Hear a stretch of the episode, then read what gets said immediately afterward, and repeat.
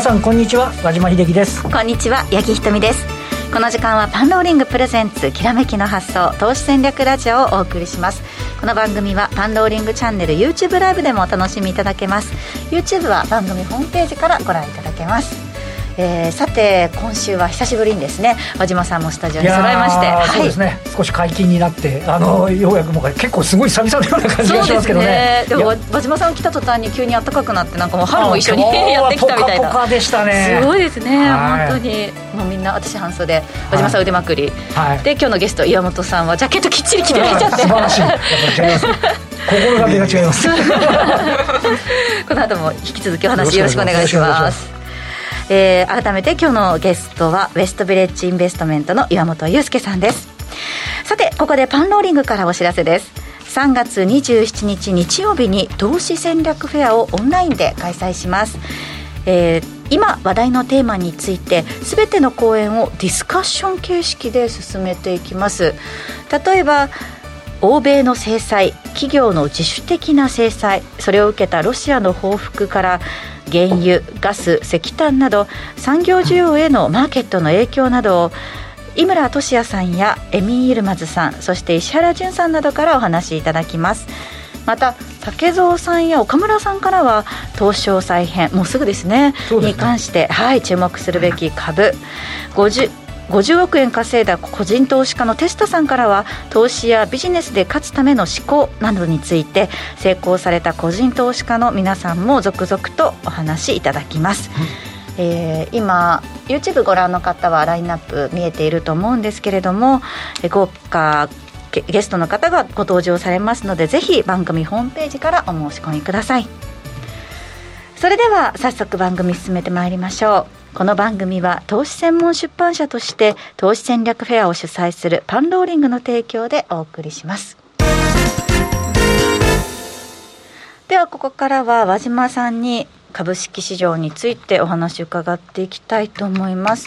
えー、今週のスタートですね、月曜日ですが、日経平均終値、ね、145円7銭高い2万5307円85銭で終えています。なんかあの先週とか見ていると、今日は比較的値動き、そんなに荒くないのかななんて思ったりもするような一日でしたけれども、ね、ちょっとね、感覚がおかしくなってきちゃってるところもありますけど。特にあのこれ、先週でいうと、3月9日、先週の水曜まで、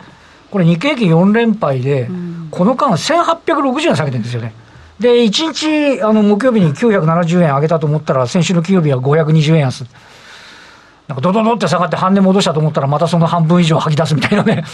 動きでしたから、あのやっぱりちょっと、あのね、株価の位置がどこにあるのかもちょっとよく分からなくなってきてるような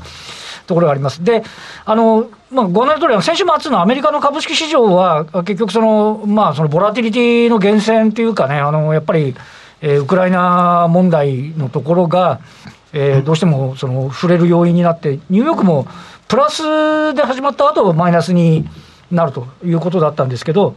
で、あの、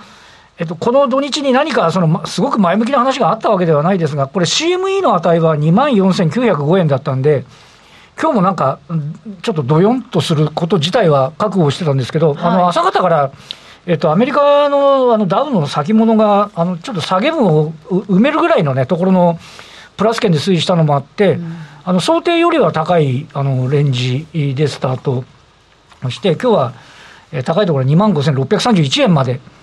えー、買われる場面ありましたけど、まあ、やっぱりね、戻ってくると、外部環境気がかりっていう形で、あの先ほどのそのボラティリティの大きさ、ご紹介しましたけど、なんとなくちょっと戻るかなと思って、あの買いに行った瞬間、またドカンと売られるみたいな、ね、パターンを繰り返してるんで、ね、やっぱりちょっと腰の入った買いっていうのは、あ入りにくいかなっていう、その全体的な動きではあったかというふうには思いますね。えー、そしてトピックスとかも同じような感じの動きになっていますね。そうですね。はい、あのえっと今日のところだと、まあ結局レーザーテックとかの売買代金の上位で、はいあのテクノロジーのところこれあの。えっと、シカゴのに、えー、すみません、あの、えっ、ー、と、えー、半導体株指数、フィラデルフィアの半導体株指数難聴だったんで、でも今日、意外にあの、朝方は、あの、テックの銘柄、少し押し目が入りましたけど、えー、結果的にはちょっとやっぱり上値、重いっていう感じと、あとは、えっ、と、どうですかね、今日の高値を見ると、三菱商事とか NTT、KDDI、まあ、あとは海運、うん。まあ、少しあのなんか波乱の中にあっても、えー、配当取りですかね、3月、3月。うん、特有な、利回りの高い銘柄にはそれなりにあの買いが入ってるかなという印象ではありますかね。うん。まあ、あのウクライナ情勢だったりとか、その商品市況とか、降らされる、まあ、1週間続くとは思うんですけれども、はい、そんな中でも、まあ、注目、その他の注目点としてこれ、あの要は今週でいうと、あのえー、とあのまあ明日のあのあの ZEW のドイツの指標なんかもね、あの3月分も出てくるんで、はい、いよいよその3月分っていうのは、あの2月24日にロシアがウクライナに侵攻してますから、ちょっとデータ的にはその影響を受け始める流れが出てくるっていうのは一つと、あともう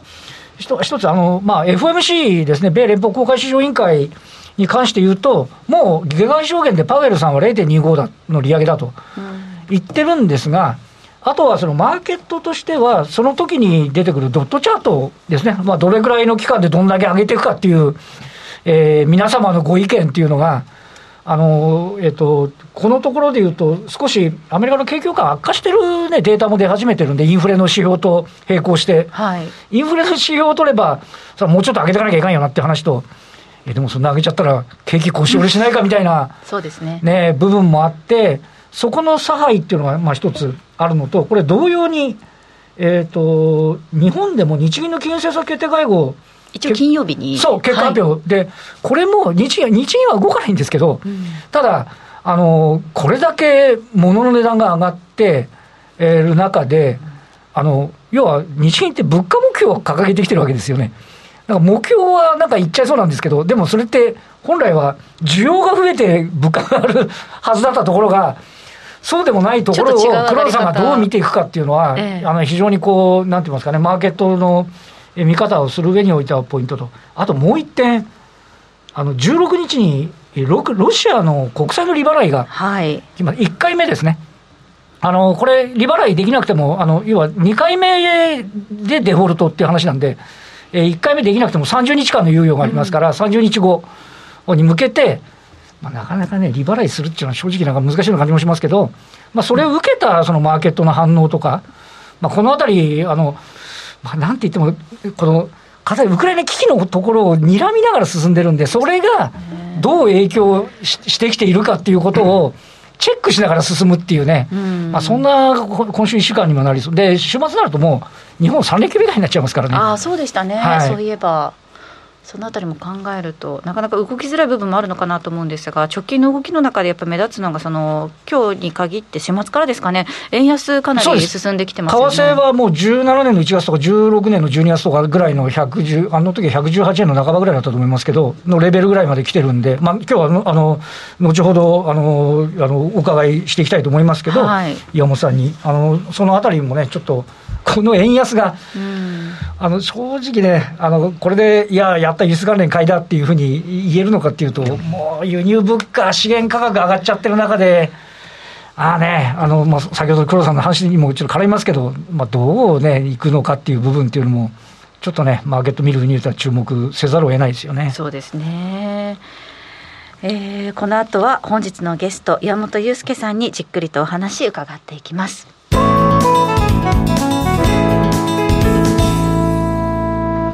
改めまして本日お招きしたゲストはウエストビレッジインベストメントの岩本裕介さんです。よろしくお願いします。お願いいたします。よろしくお願いします。えー、今日がですねマーケットの公開図日経225、はい、ドル円編ということでまあねどちらも本当に気になる ものなんですけれども、えー、早速お話を伺っていきたいと思います、はい、今日も資料を持ってきていただきました。まずはまあ前回の復習なども兼ねてということですね。そうですね、はい、えっとちょうど1か月前ぐらいにですね2月の14日に、まあ、似たような話をさせていただきまして、はい、でまあ、出来高の分析をしていこうということで、えー、お話をさせていただきました。で、あのー、早速、1枚目のスライドは、まあ、これはもう普通の出来高ですね。日経225の5分足の下に出来高が、まあ、じあの時間ごとに何枚、何株できたかっていう形の出来高ができていて、まあ、それを分析していくというのが、まあ、従来の出来高分析のパターンだったわけですけれども、はい、えっと、2, 2枚目のスライド。えっと、価格帯別出来高というものを使って分析をしていくということを説明させていただきました。で、これは、えっと、時間ごとに出来高がどういうふうな形で推移していくではなくて、いくらの価格で何枚、何株、出来高ができたかという形で、まあ、それを使って分析をしていこうというのが、この価格帯別出来高の使い方になります。ではですね、次が、えっと、3枚目のスライド。えっと、いくつかですね、ちょっと言葉の整理だけ簡単に振り返っていこうと思うんですけれども、はい、まあ、2月14日の資料をまた持ってきたんですが、えっと、POC。えー、一番出来高が多かった価格のことを、まあ、POC と、ポイントオブコントロールと呼んだりします。まあ、この3枚目のスライドでは29,600円という225の先物の、えー、POC 出てきてますけれども、これが一番出来高がその日ですね。まあ、これその日だったら1週間だったり1ヶ月だったりっていう形でいろいろな形があるんですけども、一応この資料は、えっ、ー、と、1日にしました。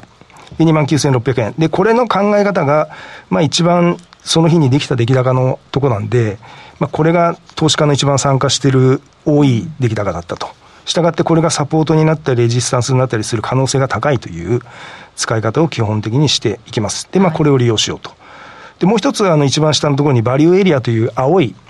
文字が見えると思うんですが、まあ、これもですね、出来高が多かったところですね。えっと、POC を中心とした出来高の7割を占める領域。で、これ横の形になっているので分かりにくいと思うんですけども、あの、縦表示にするとですね、山の釣り鐘状の表示になって、積分布みたいな統計のですね、はい、あれのイメージなんで、はい、あの7割というのは、えっと、ボリンジャーバンドとかもそうですけど、プラスマイナスの1シグマの範囲を一応7割として、でそれをバリューエリアと言ったりします。で、これがもう基本の基本の2つということになります。で、4枚目のスライドの方なんですけども、えっと、もう一つだけ非常に重要な言葉で、ネイキッド POC と。でこれも説明一応前回2月の14日の時にもしたんですが、えーとまあ、過去に形成された POC のうちにまだタッチしていないで残っている POC のことを言います。基本的にこれの使い方としては、えっ、ー、と、POC の使い方としては、えっ、ー、と、サポートとレジスタンスの話なんで、ええ、もう一回ここに到達してしまったら、もう何かその場で投資家のいろいろな行動が起きてしまっていると考えます。したがって、もう一回タッチしてしまったものに関しては基本的に用なしになってしまうと。うん。はい、で、まだ到達してないところというのが、えー、とこれから先にサポートになったり、レジスタンスになったりする可能性があるという意味で、ネイキッド POC と呼んだりします。まあ、この、えっと、4枚目のスライドでは29,600円と29,840円というのが、えっと、まだ到達していない、タッチされていない、えー、POC ですよという形で、これが将来的に、まあ、サポートになったり、レジスタンスになったりする可能性があるという、そういう使い方ですね。で、この3つを使って、えっ、と、分析をしていくことになるんですけれども、えっと、前回2月の14日にですね、日経225の先物と、まあ、ミニですね、日経225のミニの先物と、それからドル円の分析をしました。で、それのですね、一応、まあ、当たった外れたが重要なわけではないんですけど、えどんな感じだったかっていうことを振り返ってみてから、今回の予測をちょっとしようかなと思ってまして、で、5枚目のスライドにいきたいと思うんですけれども。ちなみにこの2月14日のあの動画というのはアーカイブございますので、ね、はい、えー、ぜひあのご覧になっていただかないいただいまだまだの方は見ていただきたいと思うんですけれども、この時にですね、はい、えー、と2月14日の資料で、日経225ミニ先物の分析の2と、丸の2ですね、まあ、丸の1はちょっとあの省略しました。で、丸の2でどういうことを言ったかというとですね、まあ、2万7650円というのが、上にピンク色の文字が見えると思うんですけど、一番右側に、これがネイキッド POC ですね。はい、でこれ、1日1日ごとの、えーと、価格帯別出来高のチャートになっていまして、で、この日経225の先物が1回2万7650円ぐらいまでのところ、1回戻しを見せてから、えー、と下落していくんじゃないかと、まあ、要はこの2万7650円がレジスタンスになるんではないかという話をさせていただきました。で、これ、当初ですね、2月の14日にここでラジオ番組出演させていただいたときに、これ実は前日なんですね。日曜日の段階で作ってましたんで、はいはい、この2万7300円以下のサポート帯というのを、赤囲みで四角囲みでしてると思うんですけども、まあ、ここサポートになるんじゃないかと思いまして、私はその土日の間に作ったんですけど、実を言いますと、えっと、6枚目のスライドをご覧いただきたいんですけども、えっと、一番右側に丸囲みしているところが月曜日の朝。そのちょうど2月の14日の月曜日の朝の9時45分頃という形で資料の一番上に書かせていただきました。はい、これがですね、だいぶ窓開けして下落して始まって、はい、2万7300円割ってきちゃっているような状態で始まってます。で、そうするとですね、このサポートだったものが、今度レジスタンスになるので、2万7000円から2万7300円ぐらいのところが1回レジスタンスになるであろうと。で、もし仮にそこを抜けていくと、えっと、値動きが今度軽くなる。この価格帯別出来高分析のやり方としては、出来高が多かったところは基本的に動きが止まるところ。はいで、出来高が少ないところは動きが速くなる。まあ、動きやすくなるので、動きやすいところ。ですので、ここでは2万7000円から2万7300円ぐらいのところのレジスタンスを1回上抜けると、上に1回2万7600円から700円ぐらいのゾーンに向けて、また出来高が多くなっているので、まあ、このあたりまでがまた、ここはまたレジスタンスになっちゃうんですよね。っていう話をしました。はい、なので、戻っても2万7600円ぐらいじゃないかと。で、そこから、えっと、残念ながら、1月の27日の安値2万6025円という、かなり安いところまで、何も出来高がない真空地帯になっていたんで、まあ、これぐらいをトライしていくんじゃないですかって話を、ちょうどその日にさせていただいて、7枚目のスライドです。はい、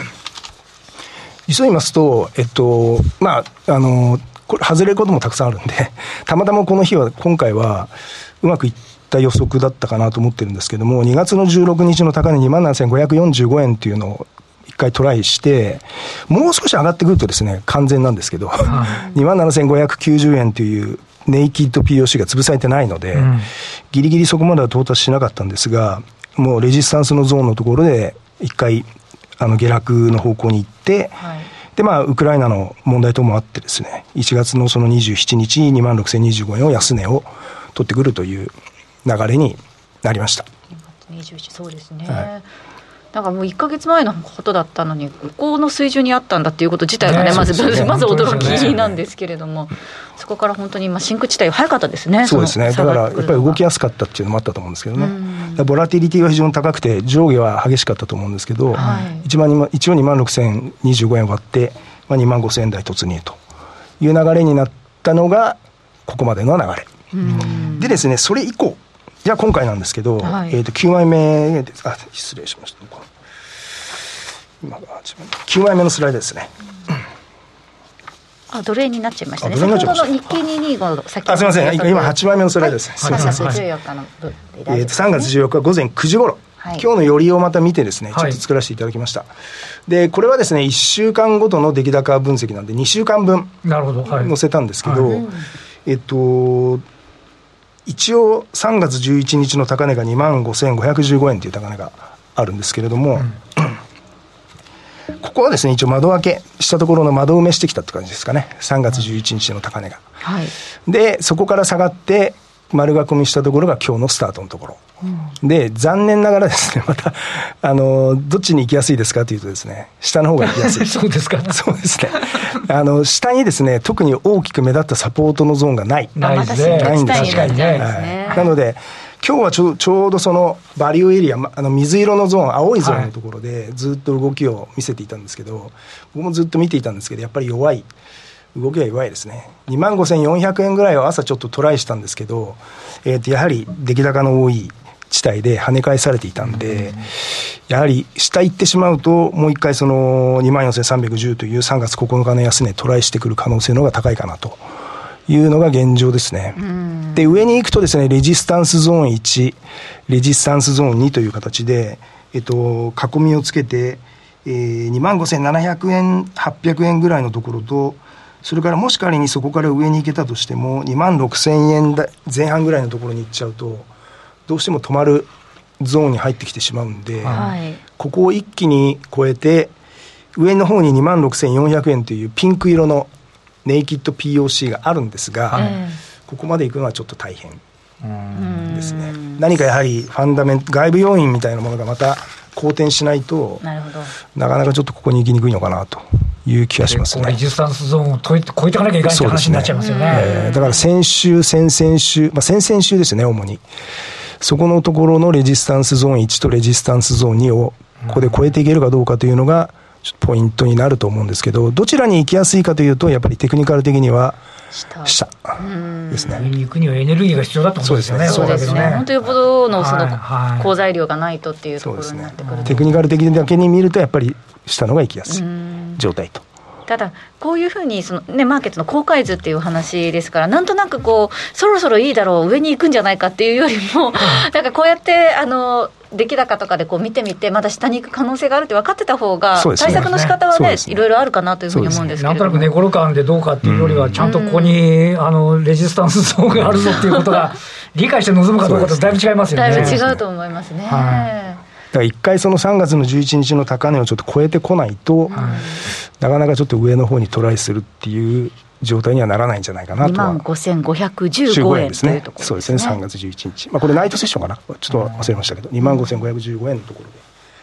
これを超えてこないとちょっと日経225の先物の方が上にはなかなかトライしにくいっていう状態かと思います。下にはそんなに出来高ができてるわけじゃないですもんね。そうなんですよね。そういうことでね。行きやすいんですよね、やっぱり。あの、あんまりこういった価格帯別出来高分析って、はい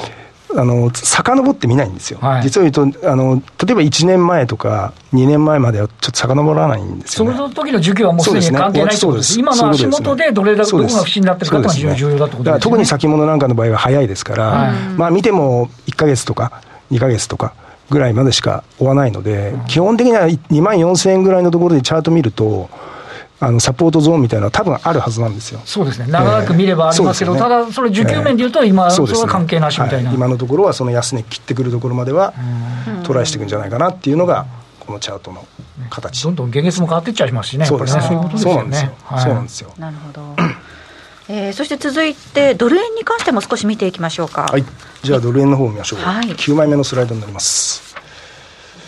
これもですね、前回の2月の14日のドル円の分析の丸の2という形だったんですが、この時はですね、私はやっぱりドル円も円高の方向をちょっと見てました。はい、えっと、ドル円の分析の2月の14日の9枚目のスライドでは、115円88銭ぐらいのところにやはり、えっと、これはまた日足1日ごとの価格帯別出来高のチャートですけれども、レジスタンスのゾーン、出来高の大きい地帯があるんで、そのあたりまだ一回戻しがあって、で、その後はちょっと下げてくる方向なんじゃないかと。うん、で、サポートとしては、だいぶまた軽い動きに下の方はなっちゃうんですけど、2月の2日の安値、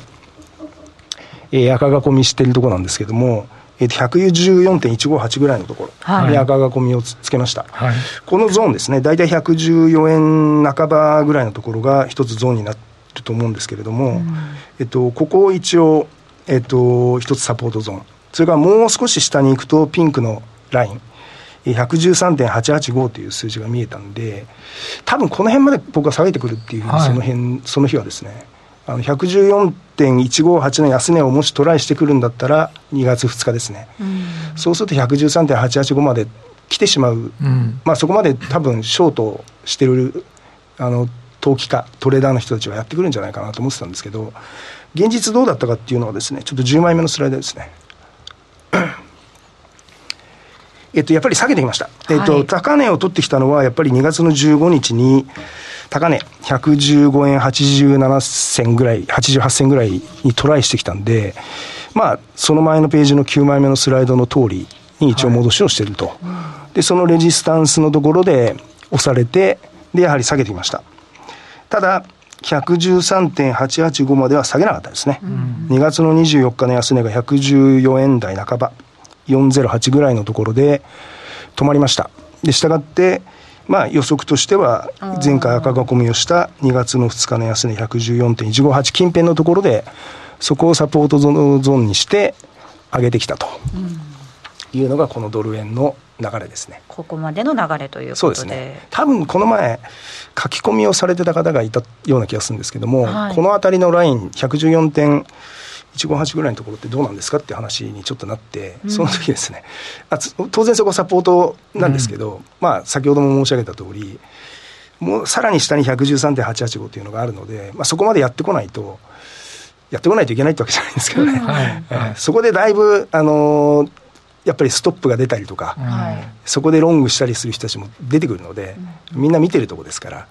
なので、まあ、113.885まで多分ターゲットにするんじゃないかなって僕は思ってたんですけど、手前で止まったそうですね、そこまで手前で止まりましたね。で、その後反発と。なるほど。はい。いう形になったのがドル円ですね。ここから先も見ていきたいと思うんですが、どうなるかっていうのは、この後、延長配信の方で、ねはい、ゆっくりと、はい、お話しいただけたらと思います。